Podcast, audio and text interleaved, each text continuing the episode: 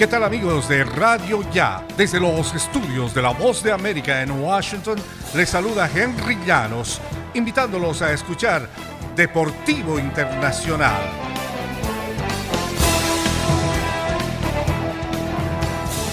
En un partido caracterizado por la ofensiva, Estados Unidos derrotó 8-6 a República Dominicana en West Palm Beach para avanzar a la ronda final del Prolímpico Americano de Béisbol que se juega en Florida.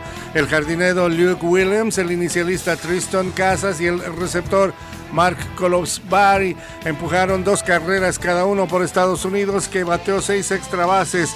El bateador designado Juan Francisco encabezó República Dominicana con dos jonrones solitarios. Varias luminarias de ambos países estuvieron en las grandes del ballpark en Palm Beach que comparten los Houston Astros y Washington National durante la primavera para presenciar el choque de los dos mayores productores de peloteros para las grandes ligas.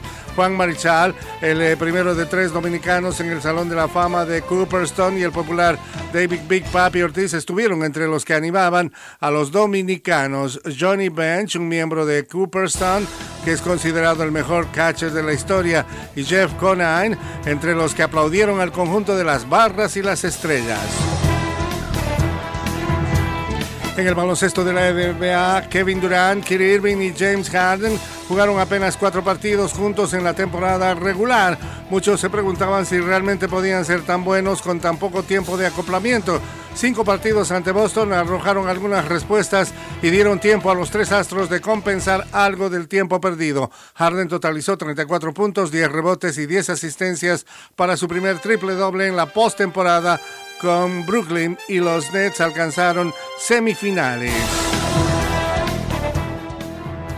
Con esto nos despedimos por ahora. Soy Henry Llanos, en exclusiva desde La Voz de América para Radio Ya en Barranquilla.